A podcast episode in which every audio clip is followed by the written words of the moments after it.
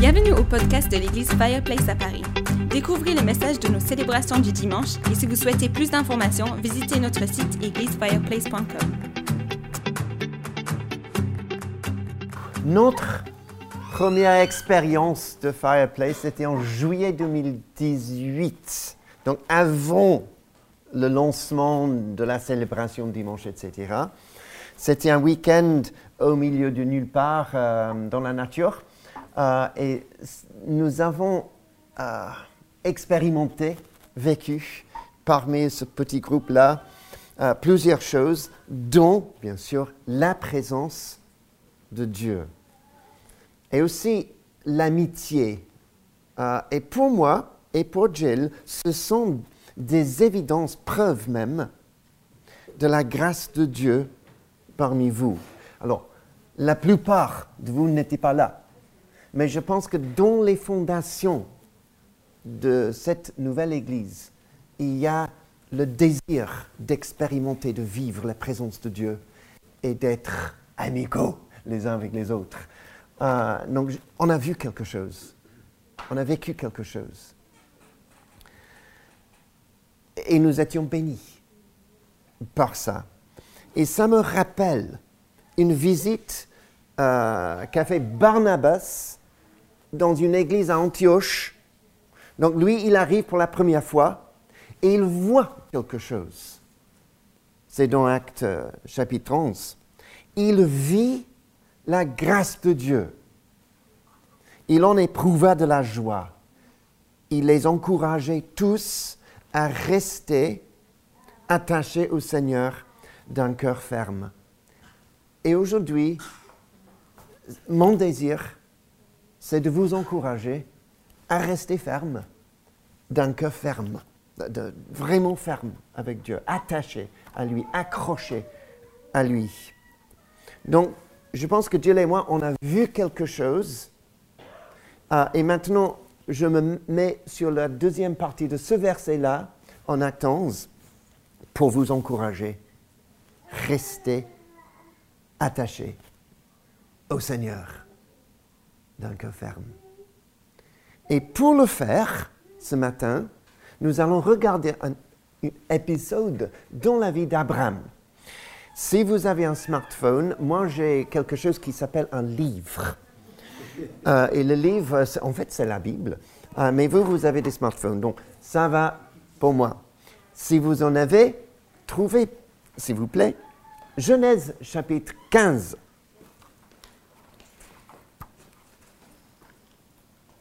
Notre euh, église Lumière des Nations Lyon, maintenant à 6 ans, euh, on a commencé avec une petite équipe très forte.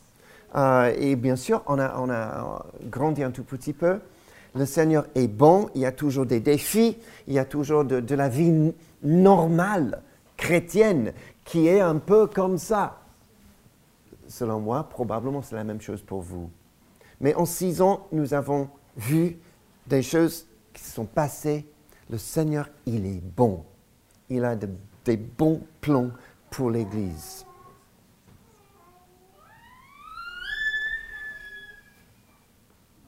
Abraham, voilà, une minute de contexte. Dieu l'appelle à quitter son pays et lui donne de grandes promesses. Alors dans Genèse 11, on trouve une promesse extraordinaire. En vous, toutes les familles de la terre seront bénies. Et puis, chapitre 12, 13, 14, 15, nous, avons, nous, voyons avec Abraham un parcours comme les montagnes russes. Par exemple, un séjour, d'abord, il est sous tente, aux chênes de Morée, puis à Bethel. Ok, ça va. Et puis un voyage en Égypte. Pourquoi? À cause de la famine. Donc le bas. Et là, en Égypte, il ment sur sa femme de peur que lui, il soit tué par Pharaon. Donc vraiment bas. Et puis il continue. Lui et son neveu Lot se séparent. Donc c'est pas bien. Mais Abraham reçoit davantage de promesses. Alors maintenant, les hauts encore une fois. En Genèse 14, Lot, il est enlevé par l'ennemi à Sodome, mais sauvé par Abraham. Son neveu enlevé, mais sauvé. Et puis Abraham reçoit encore de la bénédiction, de la part cette fois de Melchizedek. Waouh! C'est un type de Christ qui se trouve dans l'Ancien Testament. Donc Abraham, il est comme ça tout le temps. Et vous aussi et moi aussi, je pense. La vie n'est pas comme ça. Et en Genèse 15, notre passage ce matin, Abraham, il est toujours aux prises des doutes.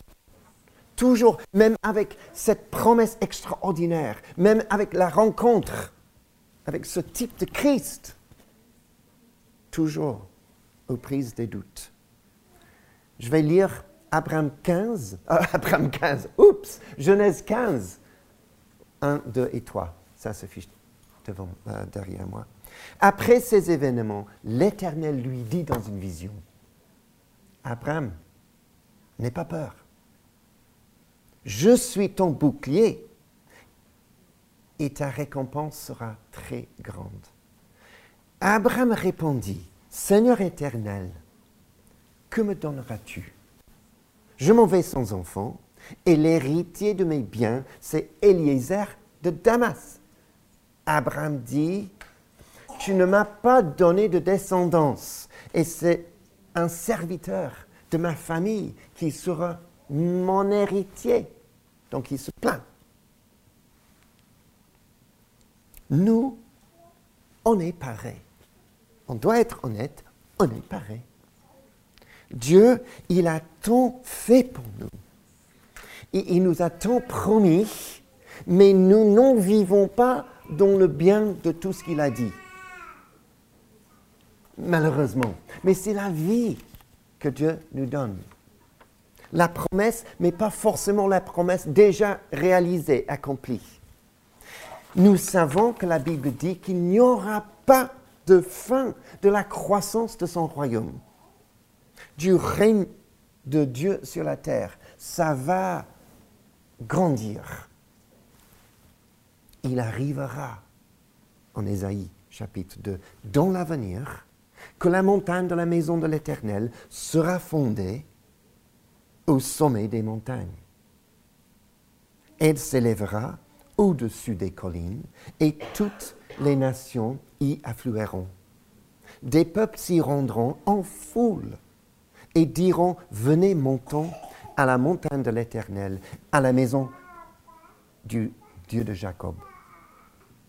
Quelle promesse Mais est-ce que nous, en 2020, est-ce qu'on voit ça La réalité de ça? Pas encore.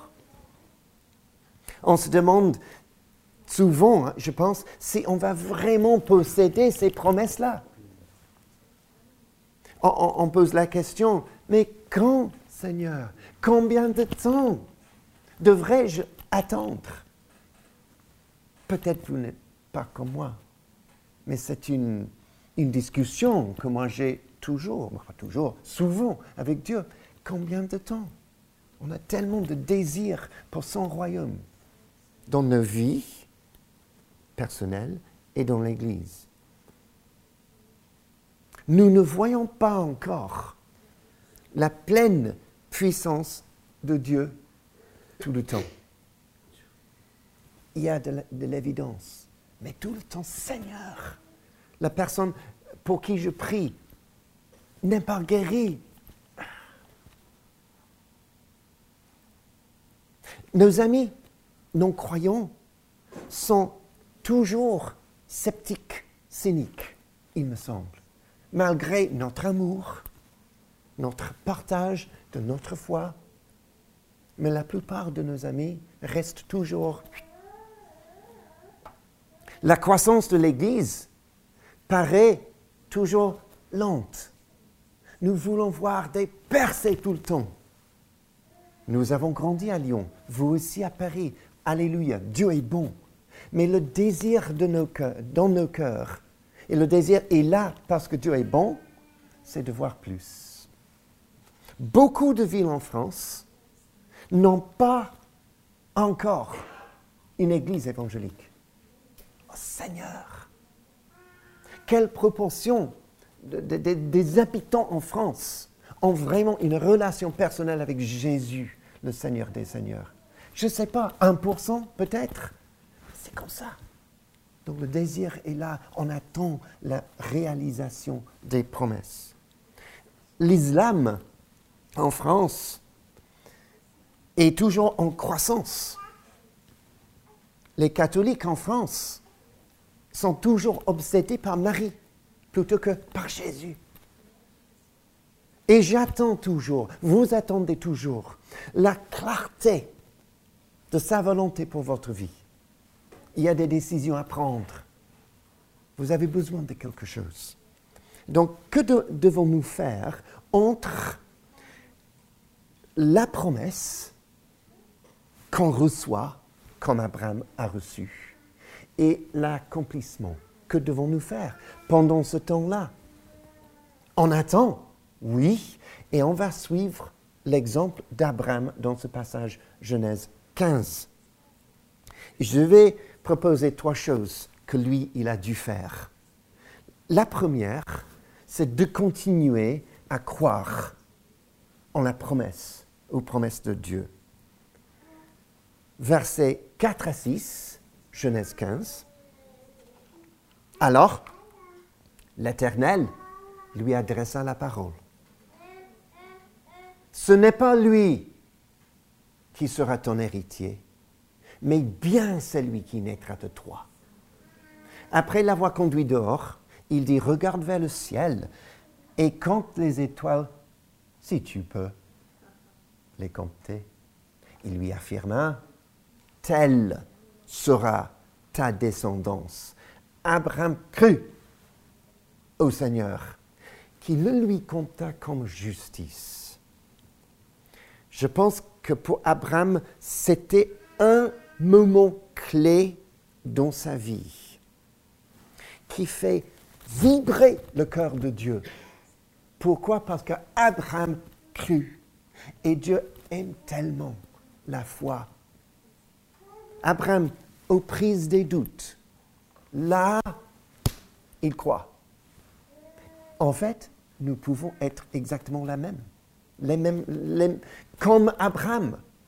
Des doutes, oui, des questions, oui, des frustrations, des déceptions, oui, oui et oui. Et puis Dieu, il reste fidèle, il nous adresse la parole et nous pouvons croire de nouveau. La première chose qu'Abraham a dû faire, c'est un peu, ça fait vibrer le cœur de, de Dieu, un peu comme dans le cœur de Jésus.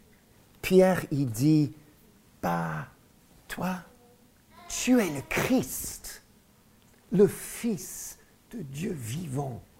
Et Jésus, il explose de joie. Oui Et nous avons la même opportunité de faire vibrer, je pense, le cœur de Dieu par notre foi. Et puis le lendemain, Abraham, il reçoit encore davantage de promesses verset 7. L'Éternel lui dit encore, je suis l'Éternel. En fait, je suis toujours, désolé, sur le premier. Je suis l'Éternel qui t'ai fait sortir dur en Chaldée pour te donner ce pays en possession. Alors Abraham reçoit encore une promesse et cette promesse est basée sur deux choses ce qui est Dieu, je suis l'Éternel. Et ce que Dieu a fait, qui t'est fait sortir du, Dieu en Chaldée. Et c'est la même chose pour nous. Toutes les promesses qui se trouvent dans la Bible trouvent leur fondation en deux choses. Ce qu'il est et ce qu'il a fait. Et son dessein pour nous, en tant qu'Église, en tant que ses enfants, c'est de posséder cette terre pour sa gloire, multipliez-vous, la Bible dit. Et un verset que j'aime trop en Habakkuk. La terre sera remplie de la connaissance, de la gloire de l'Éternel, comme le fond de la mer par les eaux qui le couvrent. Quelle promesse. Et si on croit en Dieu, ça doit signifier que cette parole est réelle. Mais on ne voit pas encore l'accomplissement de cette parole. Cette bonne nouvelle, dit Jésus, cette bonne nouvelle du royaume sera proclamée dans le monde entier, même Arabie saoudite, etc. Et cette bonne nouvelle va servir de témoignage à toutes les nations. On est là. vous, vous êtes à Paris, nous à Lyon, pour nos villes, oui, mais aussi pour les nations du monde. Et on attend la réalisation des promesses. Mais est-ce qu'on le croit vraiment tout le temps? Abraham, il fait vibrer le cœur de Dieu. Mais tout de suite, après, il est encore dans les doutes. Verset 8. Mais Seigneur, à quoi reconnaîtrai-je que je le posséderai?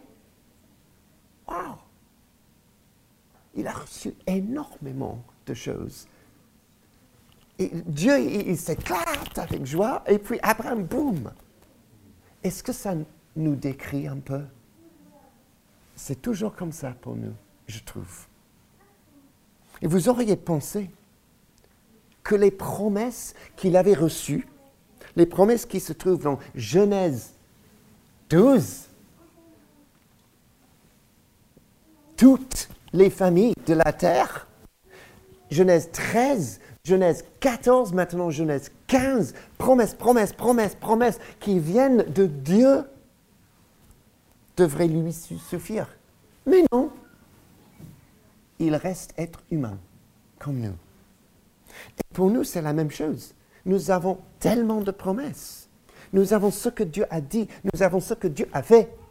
Nous avons la croix, nous avons la résurrection.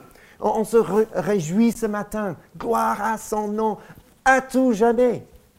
Mais parfois, deux, trois jours plus tard, on est encore dans les doutes.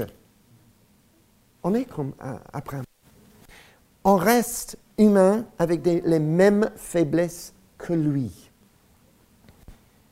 Donc la première chose, que doit-on faire en attendant la réalisation des promesses On continue à croire? Deuxième chose, obéir à la parole. Alors, dans notre passage, versets 9 et 10, Dieu demande à Abraham de faire quelque chose de vraiment particulier. Prends une génisse de trois ans, une chèvre de trois ans, un bélier de trois ans, une tourterelle et une jeune colombe. Abraham prit tous ces animaux les coupa par le milieu et mit chaque morceau l'un vis-à-vis de l'autre, mais il ne partagea pas les oiseaux.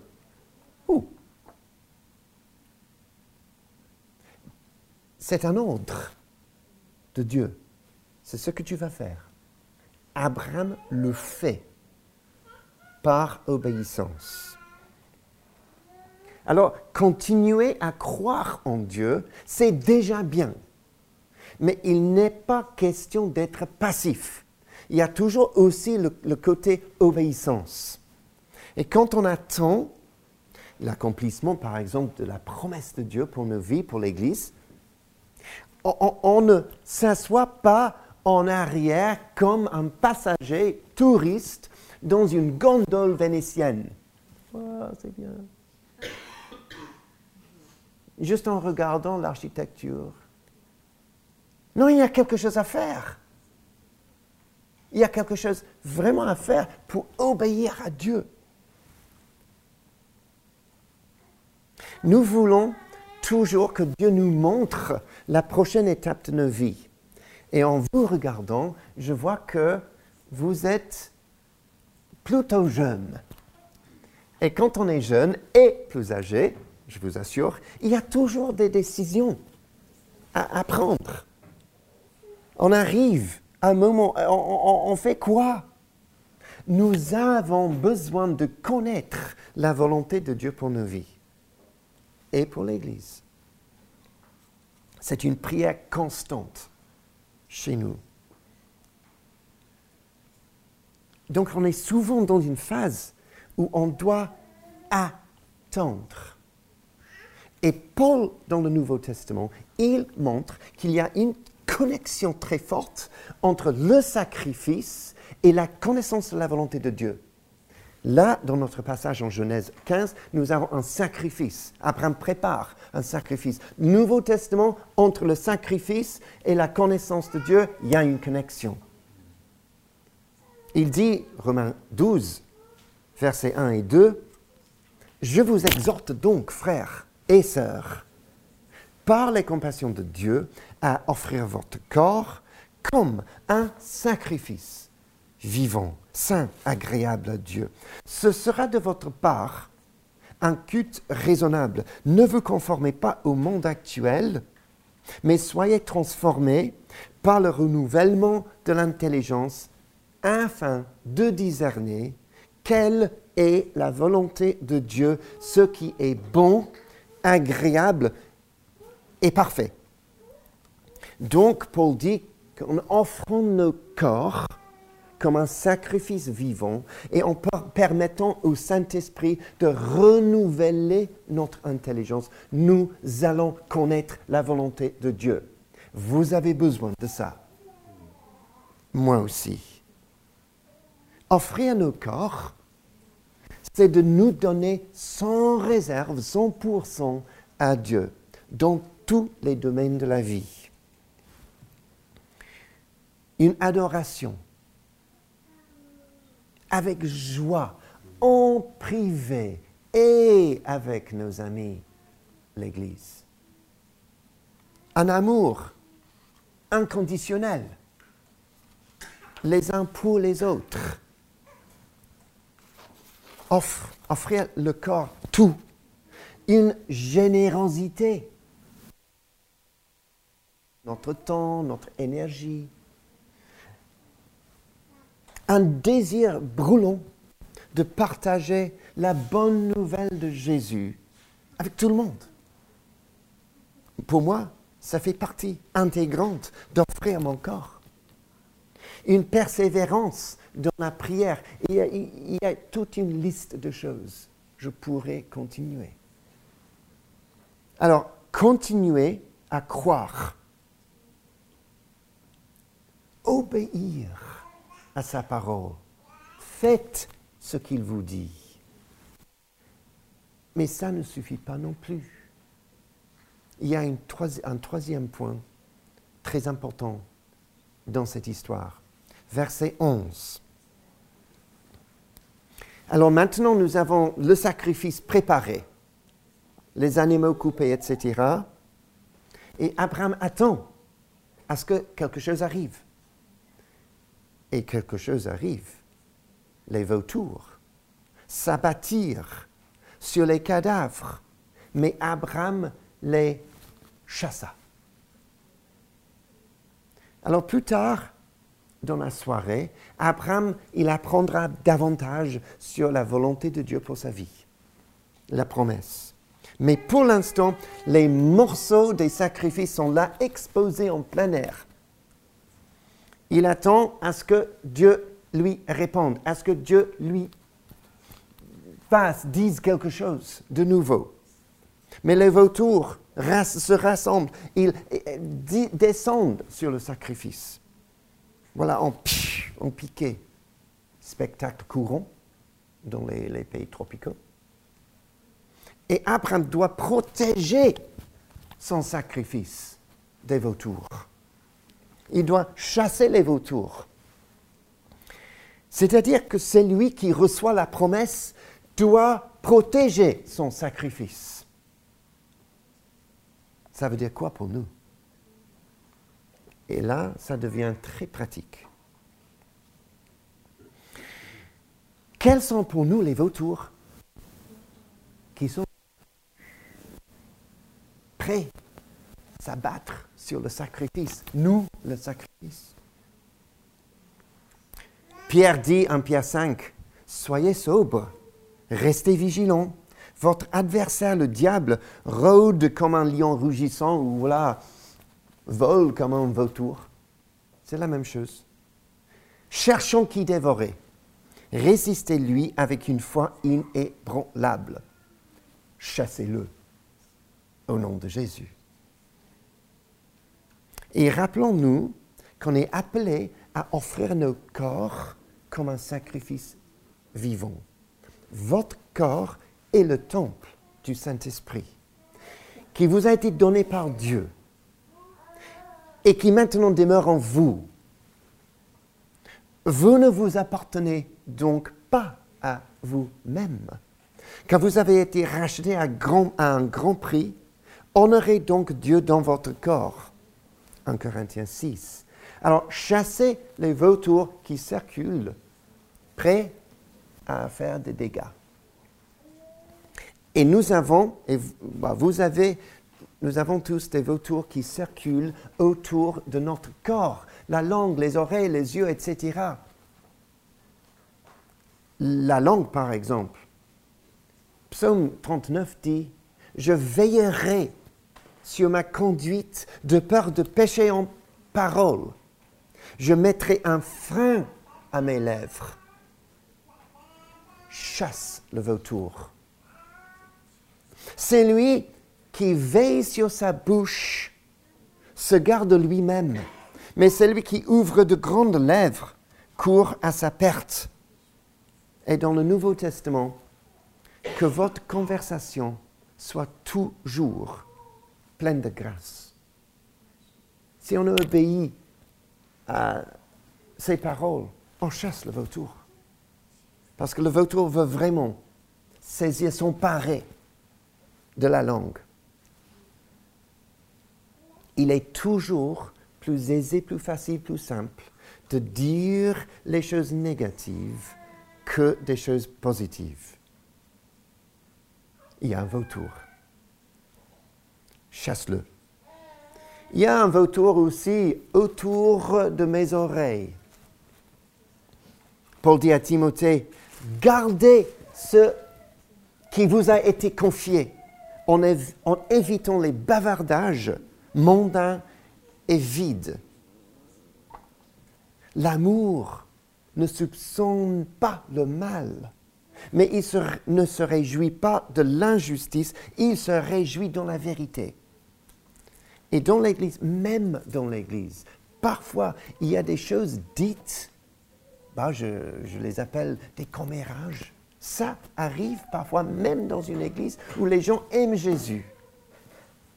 Donc, on réagit comment? Parce que là, il y a un vautour proche.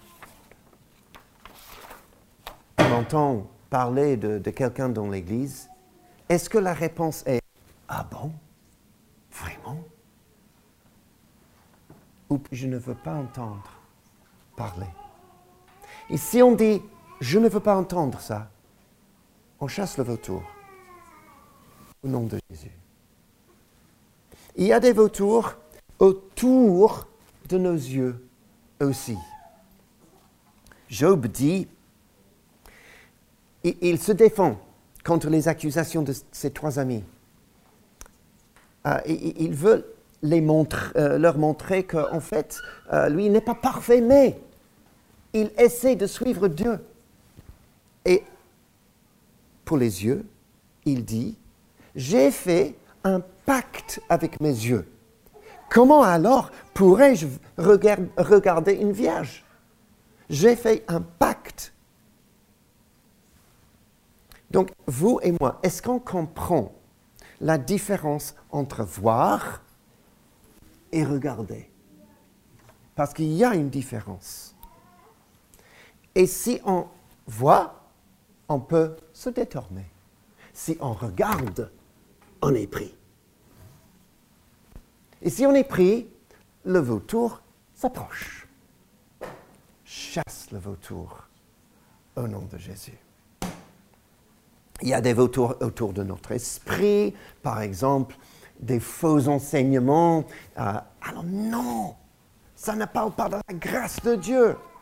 Je suis en train de relire un, un livre préféré de moi, La croix de Christ de John Stott. Il dit aucune théologie n'est chrétienne qui ne coule de la croix et qui ne se focalise sur la croix. Waouh Mais il y a beaucoup de, pensées différentes qui vont arriver pour embrouiller les, les pensées, etc. Chasse le vautour au nom de Jésus. Autour de mes pensées, c'est le plus grand champ de bataille qui soit. Là,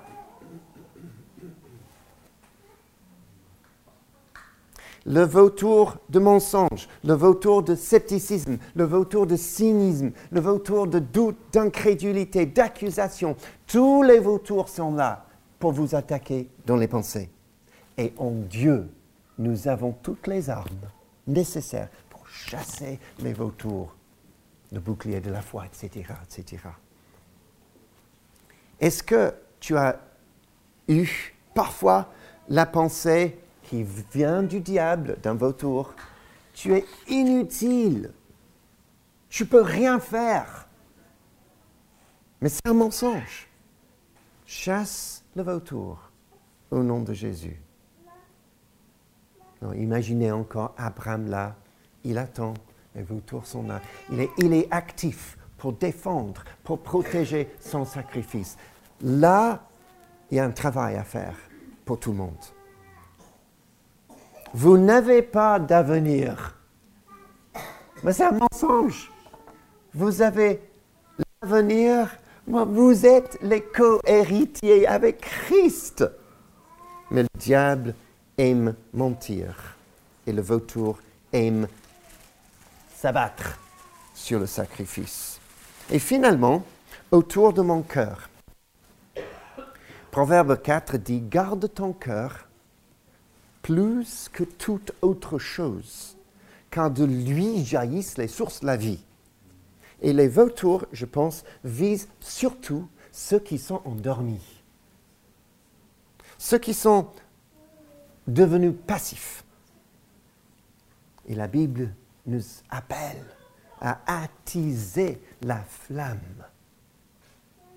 la présence de Dieu en nous. Et lui-même, le Saint-Esprit, nous aide à le faire. Grâce au Saint-Esprit qui habite en nous, garde, protège le beau dépôt qui, t'a été confié. Est-ce que vous êtes en train d'être attaqué un peu par les vautours dans votre vie? C'est bien possible. Les vautours existent. Et dans un instant, je, propose qu'on prenne un temps pour qu'on prie, pour que nous puissions avoir de nouveau la force de chasser les vautours dans nos vies.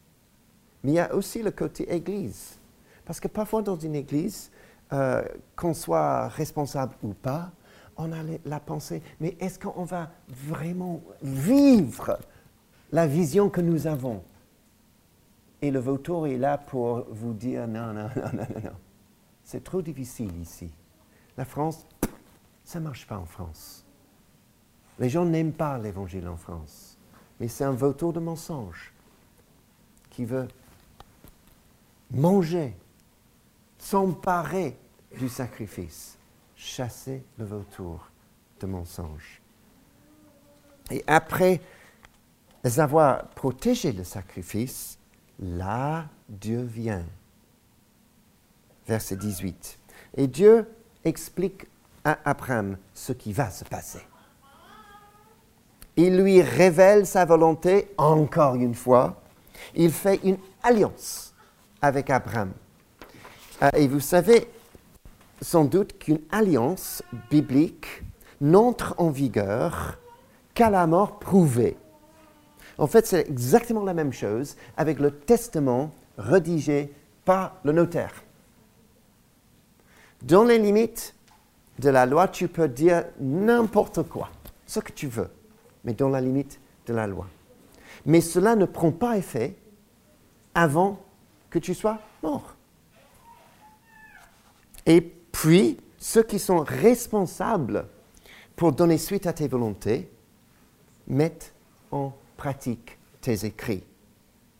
Je dis ça parce que c'est vrai. Il y a longtemps, j'étais avocat en Angleterre, mais avocat en Angleterre, c'est un peu le, mélange entre notaire euh, et avocat en France. Et il y a longtemps, j'ai essayé d'imaginer si Jésus avait rédigé un testament, il dirait quoi? Je vais lire ce que je pense être le testament de Jésus et puis on va prier. Et j'aimerais poursuivre un tout petit peu ce que Jill a dit pendant la louange. S'il y a des, des, gens là ce matin qui, en fait, vous ne connaissez pas ce Jésus, écoutez son testament. Moi, j'imagine, mais je cite tout le temps la Bible. Et je prie pour vous que Dieu te révèle, il se révèle à toi, et que tu prennes une décision importante, hyper importante. Je sous-signais Jésus, autrement connu comme Fils de Dieu, l'Alpha et l'Oméga, Roi des rois, Seigneur des seigneurs, la parole de Dieu, le Christ, Emmanuel, Dieu avec nous, Prince de la paix. Jadis du ciel, Nazareth et Capernaum, charpentier et prédicateur itinérant. Par la présente, rend obsolète, l'ancienne alliance et déclare que ceci est ma dernière volonté et mon testament je nomme par la présente le Saint-Esprit pour être l'exécuteur de cette ma volonté. À tous ceux qui croient en moi, je donne en pleine propriété mon nom, donc c'est nous, il nous donne son nom, mon autorité, ma paix, la vie éternelle, une place dans le ciel, mon amour, le droit de devenir enfant de Dieu, ma joie, ma puissance, le salut, la rédemption éternelle, en fait, tout ce qui appartient à mon Père. Je donne. À ceux, à tous ceux qui ne connaissent pas Dieu et n'obéissent pas à mon évangile, je donne la destruction éternelle et l'exclusion de ma présence et de la majesté de ma puissance.